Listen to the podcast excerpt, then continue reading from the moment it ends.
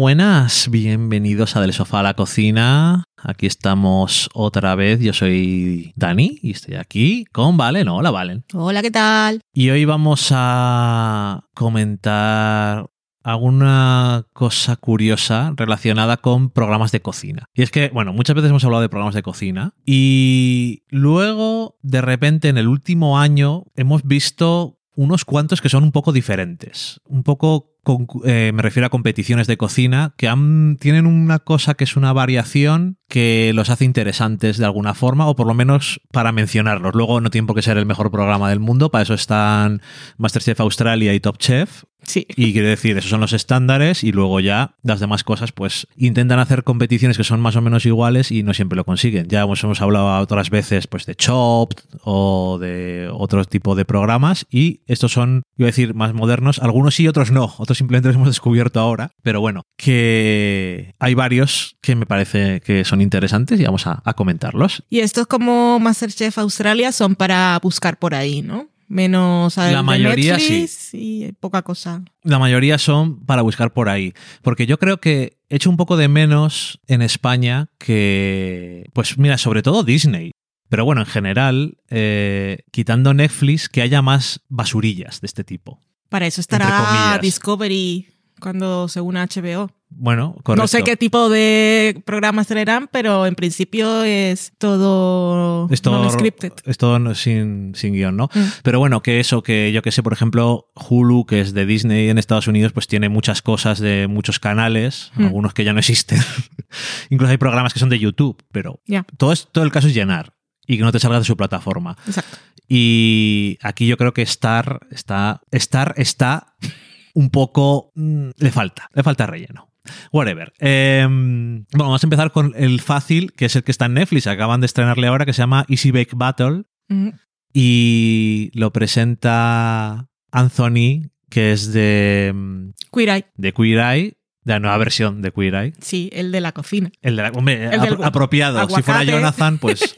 bueno, que Jonathan también tuvo otro programa que era de aprender cosas. Sí. Eh, bueno, pero este programa. Y el otro también ha tenido programas. Uno de cocina también era. No, de fashion. El de fashion también, eh, sí. Aquel me gustaba. No sé por qué lo cancelaron. Estaba guay. ¿Era de Netflix también? No, no. Creo que sí. Next in Fashion, sí. sí. Ese se llamaba así, ¿no? Sí. Ese también lo hemos visto. Estaba bien. Em, bueno, pero este, eh, Easy Bake Battle, si no suena a, a muchos el título, dices, mm, ¿por qué me tiene que sonar el título de algo? Es porque en algunos sitios no está conocido lo que era el Easy Bake Oven, que era eh, un horno para niños. El que tenía Mónica en Friends. El que tenía Mónica en Friends. Y que eh, antes funcionaba con dos bombillas que se calentaban mucho, lo suficiente, entre comillas, lo suficiente como para poder eh, hornear algunos postres. Sobre todo los brownies era lo más fácil. Porque al fin y al cabo no es no era muy tóxico si te lo comías casi crudo, ¿no? al final los brownies, pues bueno, por fuera está cocinado, pero por dentro es un poco más tal. Eh, está bien. Em, y además es masa de esa que usan bastante allí, que ya viene, que viene hecha, así, como la de galletas. hay que echarle huevos.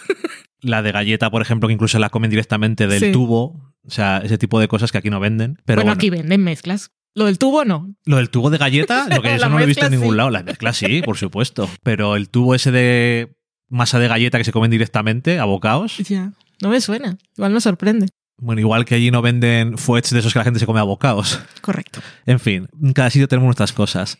Para comer abocados. ¿Abocados? o aguacates. Que oh. Lo siento. Eh, bueno, pero eso, que tiene que ver con ese, con ese producto en el sentido de que en la segunda fase del programa pues está eh, el horno que, es que usan está moldeado con el diseño que tenía. Yo me imagino que les habrán pagado, le decía Valen, a Hasbro, que es la que tiene los derechos ahora, porque sigue existiendo. Pero, pero bueno, que lo que nos ha parecido curioso de este programa son dos cosas. Uno, que tiene un sistema de competición en el que el que gana pasa al siguiente programa como si fuera Jeopardy o aquí saber y ganar, cosas de ese tipo. Que sobre pasa palabra. Pasa palabra también. Sobre todo programas de conocimientos ocurre mucho lo de la persona que, que es la que más sabe, pues continúa, ¿no? Y en este caso es el que consigue cocinar, puede llegar a ganar hasta cuatro veces y ganar 100 mil dólares, pero no más que eso. Me mm. imagino que quién sabe por si acaso. Eh, tienen un par de fases que son siempre temáticas y suelen intentar hacer que sean basadas en situaciones reales, de, ay, se te ha olvidado no sé qué, tienes que hacer en media hora, pero la cosa es que también juzgan por lo fácil que es hacer algo. Y los trucos que le den al espectador para facilitar cosas. Yo creo que eso empezó muy fuerte y después se ha, Se ha rebajado. perdido, sí. Se ha perdido en el sentido de no que no aparezcan, sino que valgan para algo. Sí. O que no sea Que algo que los sepa todo el primeros mundo. eran los mejores. Que de ahí nos quedamos y ya hemos probado lo de coger una patata entera, envolverla en papel de cocina mojado y meter al microondas entre 5 y 7 minutos y te queda una patata asada, blandita, perfecta, para hacer tortilla, lo que quieras. Sí, para hacerlo rápido cuando no tienes tiempo. Sí, la metes con piel y todo, o sea, directamente. Pues eso, que es un programa curioso y es corto, que duran media hora los programas y tal. No está mal. No, pues ahora el reto está bien. Luego tenemos eh, otros programas que ya, como dice Valen, os tenéis que encontrar por ahí. Primero vamos a hablar de unos programas que están basados en algo que me parece curioso y es que los que ganan no ganan dinero. En uno de ellos era programa a programa y en otro es el premio del final de temporada y es ganar un trabajo. En uno que se llama eh, Man vs. Master, que era de la cadena que ya no existe, eh, FYI, eh, presentaba a Richard Blaze, que le conoceréis los que habéis visto Top Chef, y era pues un cocinero ya muy conocido, con sus estrellas Michelin o lo que toque, Es el máster. es el máster, y hay tres aspirantes para tener un puesto como aprendices de, Sí. este, de este señor, que le llaman, no me acuerdo cómo lo llaman en inglés, pero es, un nom- es una expresión un poco que no conocía de antes, pero debe ser relacionada con cuando estás aprendiendo de un maestro. Y el que gana de esos tres, al final tiene que competir con él y ganarle, y entonces gana esa, esa posibilidad de ser su aprendiz y probablemente otras cosas. Y ganarle en una cata ciegas que hace un crítico de cocina de estos de los periódicos de las revistas. ¿va? La única, la única figura que temen también los masters. Sí. Y, y eso que me pareció curioso porque digo, porque además al final casi, casi nunca ganan. O sea, Los concursantes. los concursantes casi nunca ganan. Y Entonces se presentó van un y no- caso en el que no ganó, pero a la persona máster le había sorprendido, o sea, le había gustado, había reconocido que tenía talento y le ofreció. otra cosa diferente. Otra cosa. Que no era lo que estaba contractualmente hablado. Pero era mejor porque era un trabajo Sí, directamente. correcto. Yo creo que era mejor. Sí. Pero bueno, que la mayoría de las veces era como. Y, y se, y se acabó el programa y ya está. Sí. Igual te han visto en televisión, pero olvídate. O sea, no, no ha pasado nada. Y el otro modelo era eh, Vegas Chef Prize Fight, que ya tiene un nombre que puedes decir, esto donde es de Food Network, que está presentado por Anne Burrell, que es una de las clásicas de la Food Network, que hemos hablado, igual habremos mencionado cuando hablamos de Worst Cooks in America, que es un programa que, que, bueno, tiene sus momentos, pero es un poco duro de ver Sí. si no lo estás viendo como comedia. No hay otra Em, forma de verlo tampoco. yo creo que sí, ¿no? Porque para aprender, desde luego, no. Eh, y, y el tema de este era que en Las Vegas hay un casino que ha abierto un restaurante nuevo o que va a abrir un restaurante nuevo en el que se han gastado una pasta, por cierto, lo recuerdan todos los programas, los millones que se han gastado, y quieren un chef para este restaurante. Y lo que tienen que hacer Un los- chef, chief, o sea, es un jefe. un jefe de, Sí. de cocina, ¿no? Pero vamos, que son eh, estos restaurantes son de mucha gente, todas las noches. que te dicen las cifras de cosas que tienen que comprar para todos los platos que tienen que servir y es que no procesas mentalmente. Es que en Las Tanta Vegas, comida. el tema de los restaurantes en Las Vegas es una cosa muy potente. Sí. Mm, Pero bueno, y al final eh, del programa, el que ganaba toda la competición ganaba este puesto, lo cual, no sé, me parecía gracioso. Los jueces siempre incluían a alguien de ese casino y la propia eh, presentadora, Burel, Y un cocinero, los llevaban a otro restaurante de Las Vegas. y tenían que adaptarse al estilo de comida que Hmm. servían allí. Porque claro, lo que están diciendo no es solamente, no les contrataban solamente porque les gustara cómo cocinaban, también qué tipo de cocina les gustaba y luego ver si serán capaces de adaptarse cuando tocaba hacer otra cosa. Sí, porque imagínate que tienes ahí la noche que vienen las miles de personas que sean y no te da la langosta. Eso. En fin. Y eso. eh, era curioso también. Siempre tenía al principio una pequeña mini competición que era para ver si tener una ventaja para el evento de cada episodio. Mm. Y Amburel, que le gusta mucho hacer de la mala, pero sin gritar, como Gordon Ramsay, y se metía mucho con, su- con la comida de todos, tenía su gracia. La verdad, los programas de Food Network, eh, no todos merecen ver la pena un montón de ellos, Ya. porque eh, tienen una estética y una forma de hacer las cosas muy de cable básico, Y muy reconocible también. pero muy reconocible. Pero tú lo ves y dices, esto es Food Network. Tiene Y- es- esa, esa cutrez. Tiene una pátina, o patina. ¿Eso cómo se Patina, dice? creo. En castellano es patina, ¿verdad? Mm. Bueno, Patina es Patina, lo que hace Loki cuando pasó la fregona.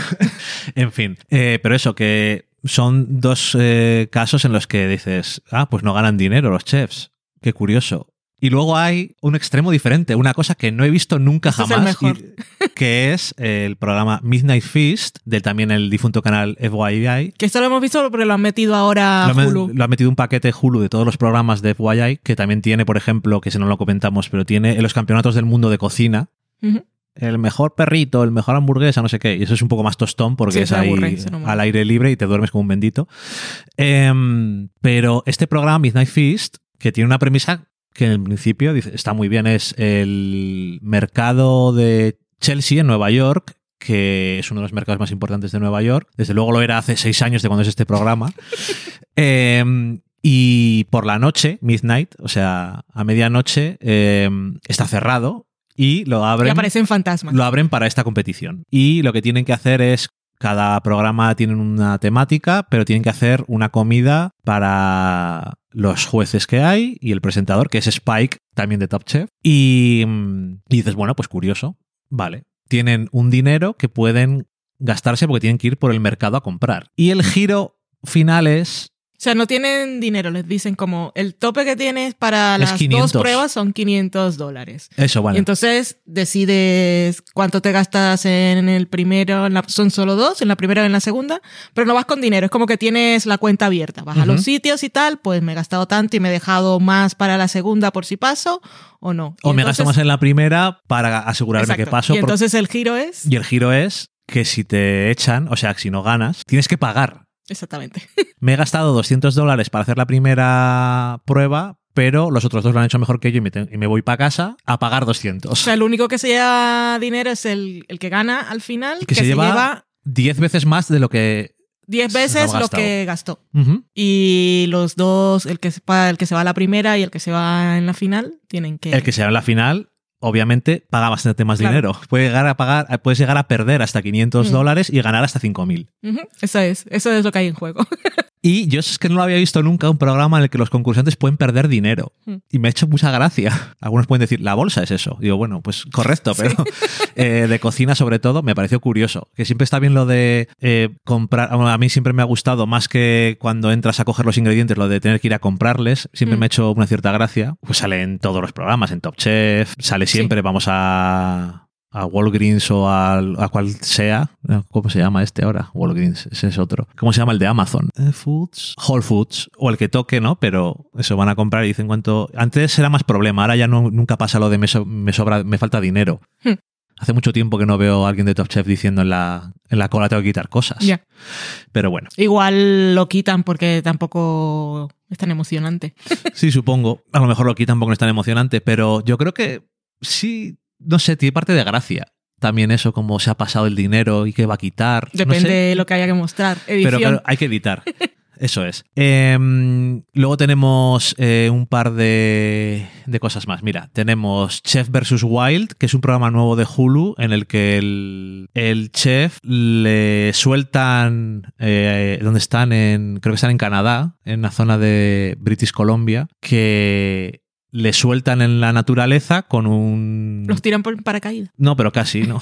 le llevan con una canoa o lo que, o lo que toque y les, eh, le emparejan con una persona que sabe cosas de supervivencia y demás y tienen que hacer eso, coger los ingredientes de la naturaleza para después hacer una La proteína no, les dan ya. Sí, no tienen que matar animal. animales. Eso no. no- Bueno, sí, ostras son animales, ¿no? Pero no tienen que matar un conejo o un Correcto. bisonte y esas cosas. Eso se lo dan de regalo, que le llaman. Mm. Y de esto hemos visto, eh, acaba de salir ahora nuevo, hemos visto dos episodios y medio, no, no nos ha gustado mucho. no, No sé qué parte, no sé si no es muy... Es aburrido, yo creo. es aburrido, bastante. Si de algún sitio lo veis, yo no os lo recomiendo. Tiene parte graciosa de ver cosas que se pueden comer. Sí. Y el, el chef que salía en el primer programa lo odié tanto, que creo que también fue parte de.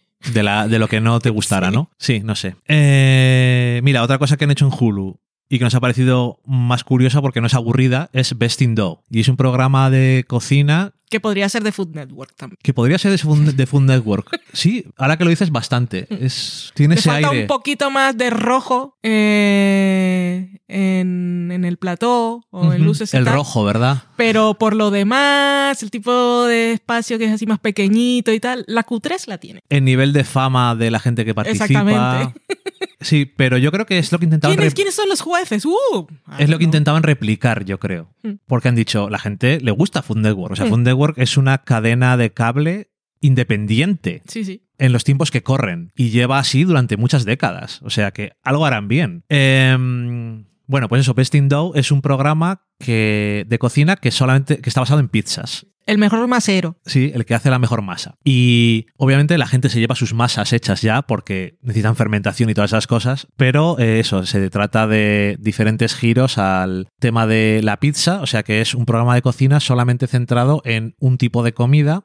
Y luego al mismo tiempo tiene otra cosa y es que cada programa hay tres concursantes y son temáticos. Tres abuelas italianas, Mm. tres estudiantes, tres cocineros que hacen pizza, tres cocineros de alta cocina, lo que sea, pero diferentes concursantes que tienen algo en común. Y luego, aparte de juzgar el presentador y otras dos personas, tienes un jurado popular que juntan a creo que son seis personas y este jurado es el que tiene el voto el- un voto extra que vale para desempatar y cosas de ese tipo y porque como dice en el programa eh, la pizza is for the people Sí. y bueno, que no es mentira. Mm. A mí que me parece una cosa curiosa porque mm, a veces en programas de cocina es muy el punto de vista del chef eh, cuando juzgas. Sí. Pero a veces la gente que somos de a pie, te comes una cosa y dices, a mí me gusta. Ujú.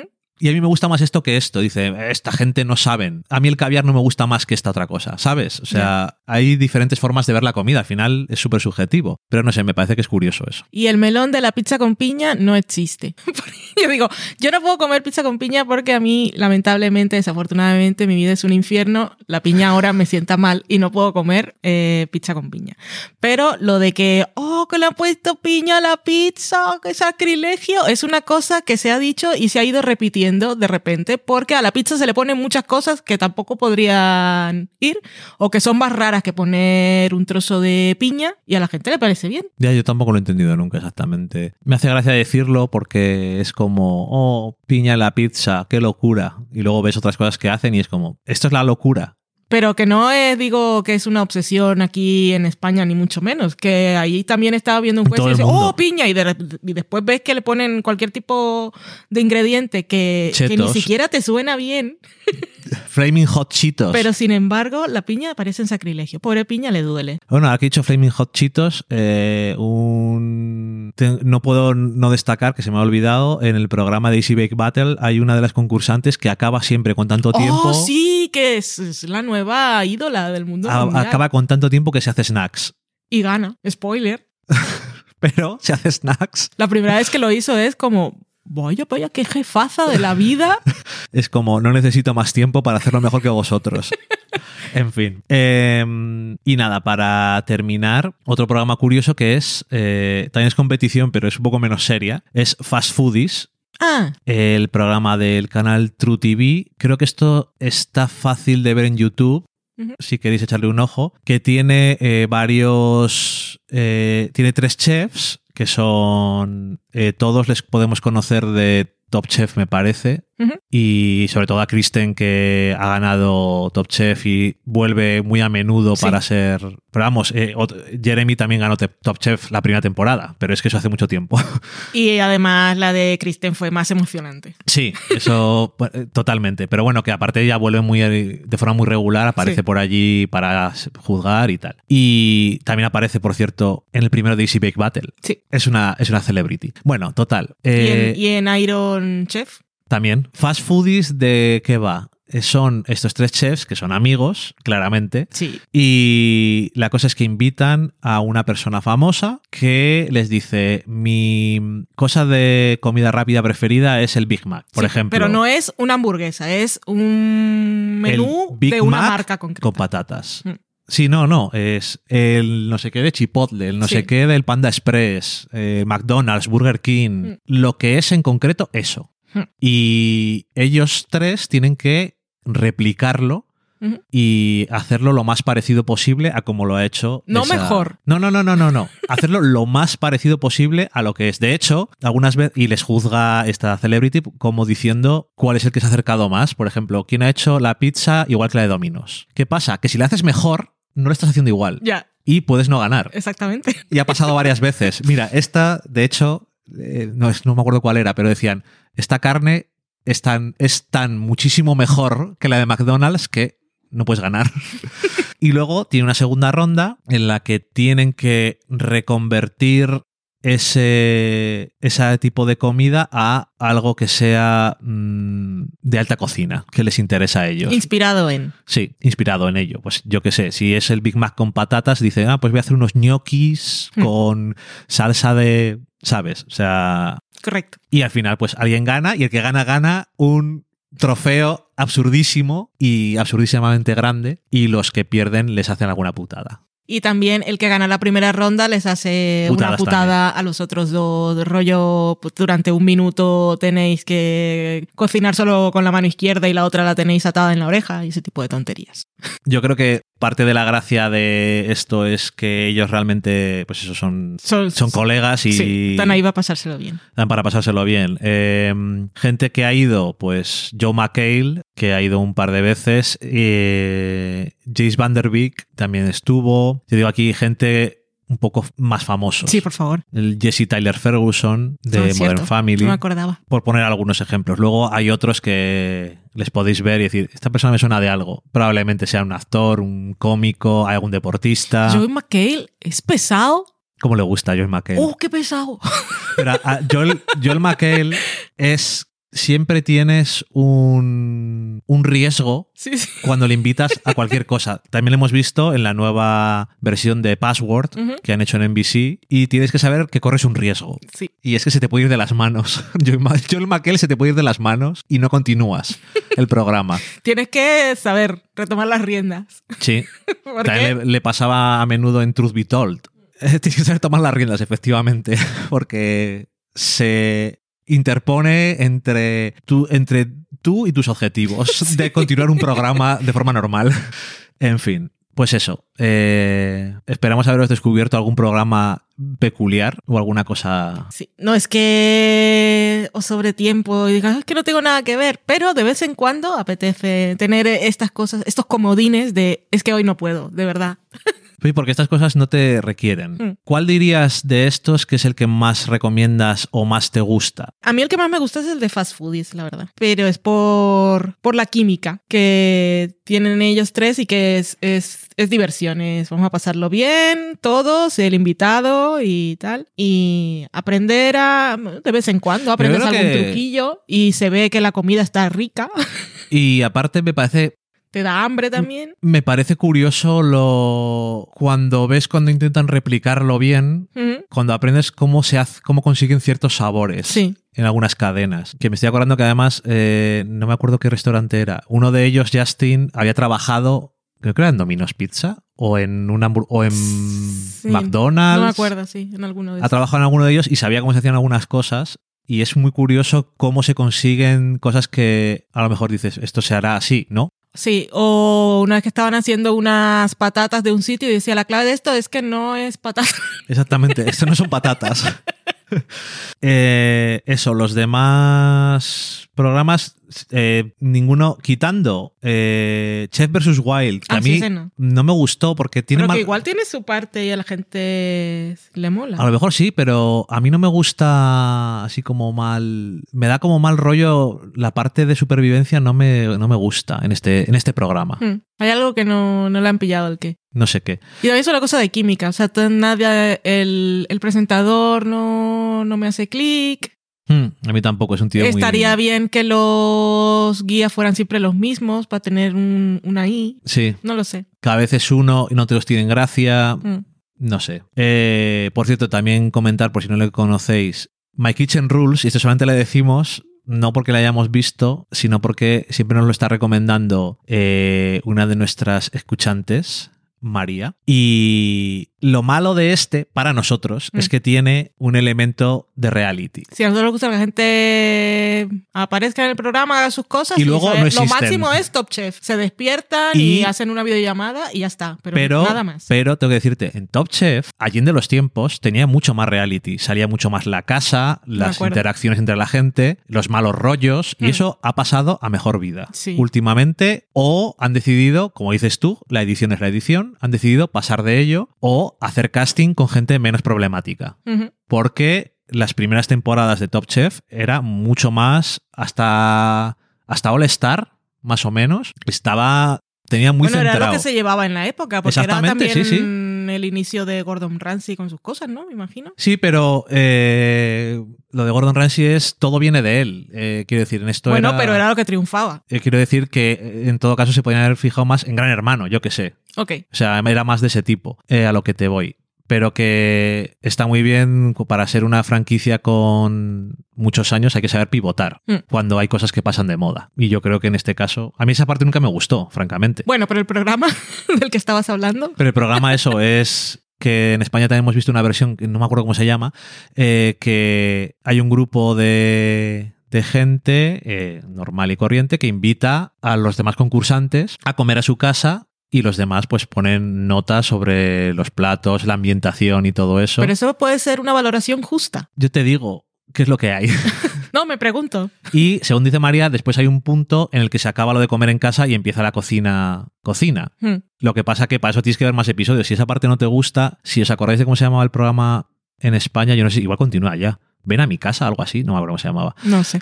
Pero bueno, que es que nosotros vimos un episodio y no cocinaba nadie. Estuvimos no sé cuánto tiempo viendo el episodio y no, no cocinaba nadie en ningún momento. Y ya dijimos, no, esto no es lo nuestro. No me cuentes tu vida. de verdad. Eh, y nada, que con eso os dejamos en este programa y nada más. Aquí nos despedimos los tres, porque estamos aquí con Loki en medio, que lleva todo el programa muy preocupado porque los vecinos están haciendo diferentes ruidos y está echando las orejas para atrás. Sobre todo el flautista. Sí, sobre o la todo. flautista. No sé. Déjame, Lin. Adiós. Chao.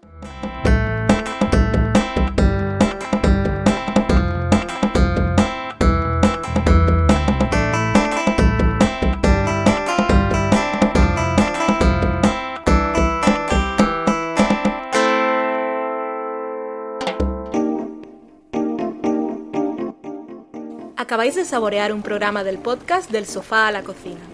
Para prepararlo hemos usado los siguientes ingredientes. Un Dani, una Valen y una licencia Creative Commons, reconocimiento no comercial compartir igual. Cuando tenemos los ingredientes, los picamos muy finos, los dejamos pochando en una sartén y cuando estén caramelizados, los mezclamos con la licencia Creative Commons, que, cuidado, no admite uso comercial de la obra original ni derivadas, que se tienen que distribuir con la misma licencia que la original, siempre citando a los creadores. Después de 10 minutos, condimentamos la mezcla con iTunes, iBooks, Twitter y un poco de Facebook. Si no encontráis las adecuadas en el mercado, buscad el nombre del blog. A continuación, introducimos en el horno y, después de 30 minutos, lo servimos aderezado con música distribuida con licencia Creative Commons a través de Jamendo. Al final del post correspondiente vienen especificadas concretamente. Si tenéis alguna duda con respecto a la receta o a cualquier otra cosa, podéis preguntarnos a través del correo electrónico del sofá a la cocina Buen apetito.